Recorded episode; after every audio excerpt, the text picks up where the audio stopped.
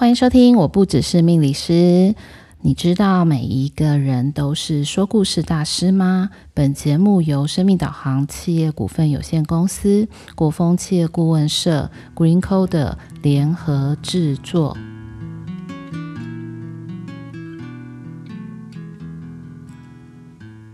欢迎收听，我不只是命理师。各位听众朋友们，大家晚安，我是 Lilian。我们今天要来跟大家聊什么样的一个主题呢？就像我们在前面提到过的，你知道每一个人其实都是说故事大师吗？我相信很多人从小应该都是从听故事开始，就像我自己本身。那在我进入这个我自己的这个行业。里面就是命理师，那当然呢会遇到很多客户的各式各样的咨询，可能有呃命盘啊、八字、紫微斗数，还有占星塔罗。那我自己觉得很有趣的这个部分，其实是每一个不同的一个客户或者是学员来到你的面前，那当我们看到他的。命盘的时候，比如说我举一个例子，当这个人的八字盘被排出来的时候，我们就会有一个参考的资料，可以去稍微的理解一下这一个在你面前的人的整体的状况。那什么是整体状况呢？就像我在前几集里面有跟各位分享过的，我们可能可以看八字或者是紫微斗数的命宫。那要说什么样的故事呢？其实要看今天来的这位客户呢，他想要询问的是什么事情。好，那怎么样去理解？就是我刚刚提到的，透过什么样的资讯，然后我们会掌握每一个人不同的故事。我们先从呃最简单的五个要点来说起好了，就是。你今天要说好一件事情，或者是描述好整体的状况，它其实会透过人事时地物这五个很重要的一个要素。那刚刚提到过的每一个来到你面前的人，好，我举八字命盘来看，我们之前有分享过哈，我们在日主天干的部分，其实就是每一个人的个性，所以呢，每一个个性基础在八字里面，我们就会分成。甲乙丙丁戊己庚辛壬癸，那我上次因为有稍微分享过甲木，所以我们今天来换一个主题来分享。意思就是说呢，来到你面前的这个人，假设他是一个丙火的人，那丙火呢，其实它就是太阳火，所以大家呢可想而知，太阳是不是很热？然后呢，温度很高。那当一个人他被形容成太阳的时候，他就会有一些主要的性格。那这个主要的性格呢，就是他可能讲话会比较直接，因为呢，太阳是很光亮的，很也是很直接的。它不像水或者是月亮，其实是透过太阳的光去折射出来的一个光亮的感觉。所以呢，这就我刚刚提到的。我今天要讲一个故事，那这个人人事时地物是什么？好，那丙火的人就会有率直的性格，然后刚正不阿，什么事情就可能冲了再说。所以当我在看到这个人的时候，好，接下来呢，是事情是不是就是当他今天想要询问我的，今天一个丙火的人来问工作。来问感情，或者是问健康、父母，各式各样不同的问题，这个就是事情。那我要把这个丙火的人去连接他今天想要问的这个问题，那会不会有时间呢？可能就是在我们的命盘里面会出现的啊。他可能会问你说：“诶，我什么时候会遇到对象？什么时候会赚钱？什么时机点我可以找到工作？”好，那你看哦，我们在一个故事里面的这个大的结构就已经快出来了嘛，人事时。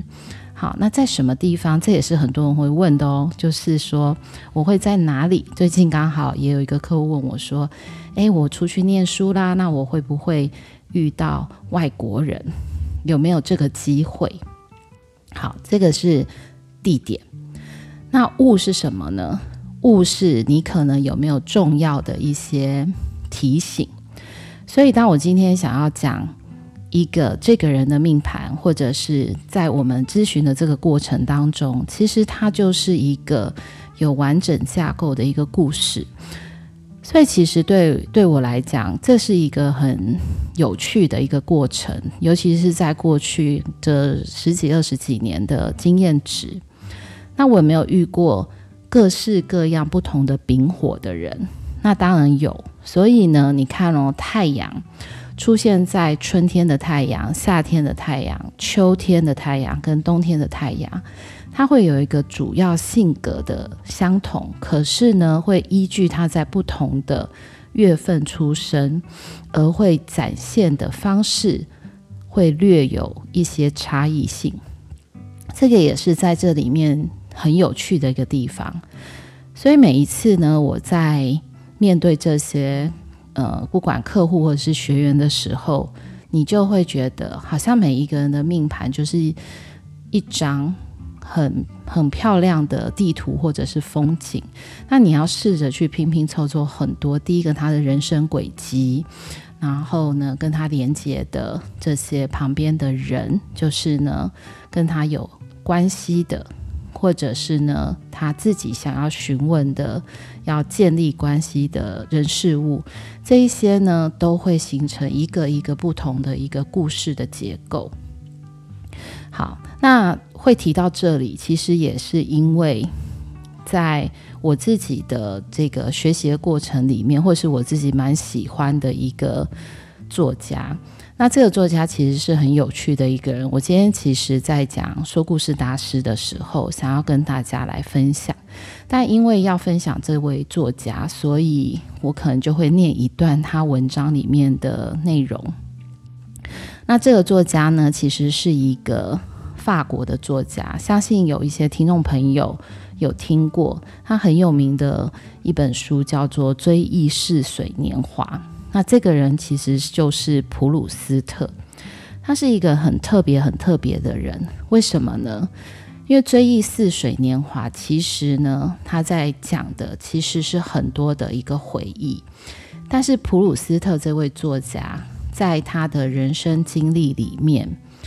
并不是像我们在读一些历史上的人物，可能他的一生、他的一辈子里面有很多的起承转合，然后有很多的事件，或者是呃高点跟低谷。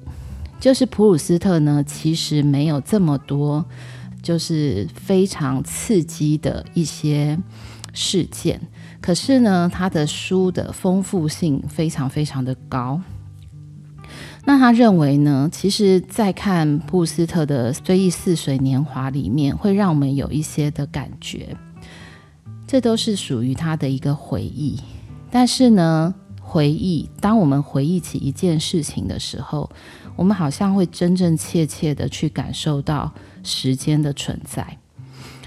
但是很多时候，会不会我们在面临这件事情的一个同时，比如说我之前有分享过的啊，你可能走在沙滩上面看一个夕阳，这个感受在当下其实是一个瞬间。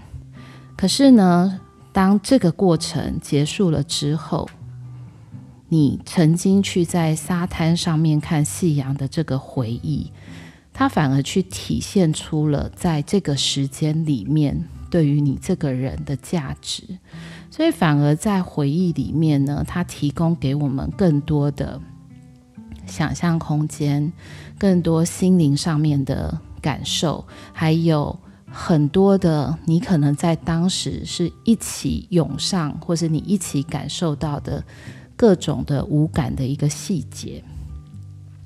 那这个就是。我认为在普鲁斯特的文章里面，他文章很厚哦，很厚的一本书。那他到底写了什么呢？他其实写了很多很多的人物。我想要跟听众朋友先分享一段前面的一个内容。好，那普鲁斯特有写，在很长一段时间里，我都是早早就躺下了，有时候蜡烛才灭，我的眼皮随即合上，都来不及咕哝一句“我要睡着了”。半个小时之后，我才想到应该睡觉。这一想呢，我反而清醒过来。我打算把自以为还捏在手里的书放好，吹灯灭火，吹灭灯火。睡着的那会，我一直在思考刚才读的那本书，只是思路有点特别。我总觉得书里说的是什么教堂啊、四重奏啊、弗朗索尼一世和查理五世争强斗的这一些画面啊，全都同我的直接有关。其实，在这一段里面，他写了很长的一个描述，但是他就会让我想到，我们在做催眠咨询的时候，会经过一段的引导，也就是催眠诱导。那催眠诱导，它需要透过非常多的一个场景，或者是想象，再加上无感的感受，它就是一个非常完整的诱导。所以，当我刚刚提到的这个普鲁斯特的作品里面的这一段内容，其实他写的很长，但我们都很清楚的知道他在讲的是什么。他在讲的是他不知道他到底睡了没。那他躺在床上的一些感受，他的思绪，但是他非常的细微，去把每一个时间点，好像不是同一个节点，可是他花了很多不同的形容词，还有加上他所做的事情，他把这些东西全部非常完整的放在这个内容里，所以你就会感觉到。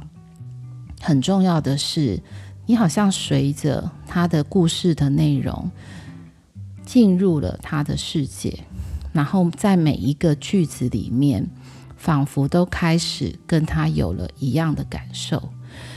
所以这个是我我自己认为很很厉害的地方。就是如果今天呢，换成是我自己想要来写这一段，我可能会写着。嗯，在很长的一段时间里，我在床上不知有没有睡着，然后好像半睡半醒之间，脑中浮现了一些我看的书的内容。你看，听起来就是差非常多，就是这两个我们要描述的东西，其实是不是一样？是。那也许很多人会认为，诶，我我写了很多的形容词，或者是我在我在描述。一段故事的这个过程当中，不是应该要很直接跟很精准，所以有很多的学员曾经跟我分享过：“诶，老师，我是不是应该要学个什么沟通的技巧，或者是呃，怎么样能够直接的说出自己心里的想法？”那我其实会发现，我们可能很在意。到底对方有没有听懂我讲的话？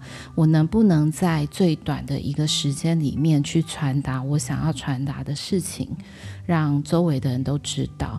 但这个是在做事情的沟通上面，它可能需要快、很准，并且有重点。可如果把这样的一个感受，或是这样子的一个陈述的方式放在生活当中，它好像就少少了一点点的。滋味，那那个滋味是什么呢？就像我今天要吃一顿饭，假设我将描述我今天的感受，那我就会告诉你啊，我早上吃了什么啊？吃了三明治，吃了饭团，吃了蛋饼。那然后我就上班了，我就开始上班了，我就开始呃设计课程，开始编写讲义，然后处理一些客户的一些叫取名改名相关的事宜。然后到了中午呢，我可能就买了一个猪排便当吃。好，你看我在描述我今天一整天的这个事情里面，其实我描述的东西都是我做过的事情，但是有没有感觉，其实是没有的。所以当我今天放放到我的生活当中，不管今天是在有没有节日的这个过程。好像有的时候应该要像普鲁斯特一样，就是慢慢的、轻轻的悠悠的去感受周围所有的一切。比如说，我今天要喝一杯咖啡，那我在准备。要冲咖啡的这个前置作业里面，或者是我的心情，我是带着什么样的心情去冲这一杯咖啡？是因为我很疲累，所以我需要咖啡来提神，还是因为我现在觉得感觉很舒服，所以呢，我觉得冲咖啡闻到咖啡的香味，对我来讲是一种享受。那又或者是呢，我想要去转换一下心情，所以呢，我就离开了座位，而去挑选一包我想要喝的咖啡。你感觉好像可以给自己一个过渡的一个时光，所以可能我今天想要喝一杯咖啡的理由，也许每一天都有一点点的微小的一些差别。但是这些微小的差别会不会是主导我们的感受？那我这边提的其实是感受哈，不是情绪，不是说，哎，我今天冲这杯咖啡，我觉得因为我好累哦，累死了，所以呢，我快要不行了。就是我不是要强调的是情绪，要强调的其实是你怎么样去用一个事情去抚慰你的心灵。那我相信呢，在普鲁斯特在写这本书的时候，其实呢，至今也没有人能够追过他这个书写，不论是风格，还有他使用到一些优美的句子，他怎么样去陈述各式各样不同的人，还有即使把一个很平凡的一个房间都很完整的描绘出来。嗯，无感的感受，就是至今呢，他还是一个非常特别的一个作家。那想他想要去描述到的，就是这个叫做心灵的世界。所以其实呢，雨果曾经讲过一句话，他说呢，比海洋和天空更为辽阔的，其实是人的心灵。那我觉得，我自己觉得非常非常的美哦。因为你的心灵的空间可以是无限的大，你就算呢，在你眼前的这些事情是让你觉得非常烦闷的，或者是有些人喜欢讲阿杂，我觉得好阿杂。那我的心灵呢，其实是可以不用受到拘束的。那也就是我们在看普鲁斯特的作品的这个时候，其实非常适合的是。拥有一个人的时光，拥有一个人的时光，跟自己对话，然后静下来，能够让这个时间变成一个完全不同的一个享受，或者是一个属于自己的空间。所以，我觉得，其实，在每一个人的生活当中，我我都觉得每一个人是一个。说故事大师哦，就像我每一个来找我或是一对一的这些客户或者是学员，我都觉得我听到了非常非常多属于他们自己的人生故事。但是每一个人的确也是非常非常好的一个说故事大师，因为你的感受，你对于这件事情发生，你怎么去思考、应对、回应，这些其实都很重要。所以有时候我也觉得很好玩。同样的一件事情，它发生在不同人的身上，也许你得到的解读其实就会全然的不同。其实这个就让我想到，呃，就我我的父亲很常会告诉我，就当我遇到了一些事情的时候，他就会告诉我。啊，难不倒你。虽然其实这句话听起来，在某些时刻心里会有一点点小小的压力，但是呢，其实不会言哦。就是你必须要去很认真的去思考这件事情。当他讲这句话的时候，其实有时候对你是一种完全的信任跟肯定。所以很多时候，在这个过程当中，你也许就过关了。那我们今天其实不是只是在谈普鲁斯特这个说故事，也不是要告诉你啊，你的人生故事是什么。我只是觉得可以，大家可以试试看，就是用我刚刚提到的人事时地物加上五感的一个感受，也许能够从你自己旁边的。不管工作啦、生活啦，每一个小的一个地方，能够开始试着说出一个属于你自己不一样，但是又让人家觉得回味无穷，甚至印象深刻的故事。那如何能够加深大家对于这个故事的印象，或者是说呢，嗯、呃，怎么样真正的去创造出你你想要的这个世界？很多时候啊，我们的世界其实是我们创造出来的。那这个创造出来，可能有一些外在因素跟内在因素。外在因素是我们遇到的人，或者是我们听到的消息，还有也许是新闻。所以有时候，当你听到一些你不是很喜欢的新闻的时候，你就会发现，哎，好像有受到一些情绪上的影响。所以，怎么样去创造你想要的，而不是专注在你不想要的这件事情？我觉得大家可以稍微的去尝试看看这里面的不同差异是什么。就像有时候，我会有的客户跟我分享，他会告诉我说：“哦，现在啊，业绩好难做。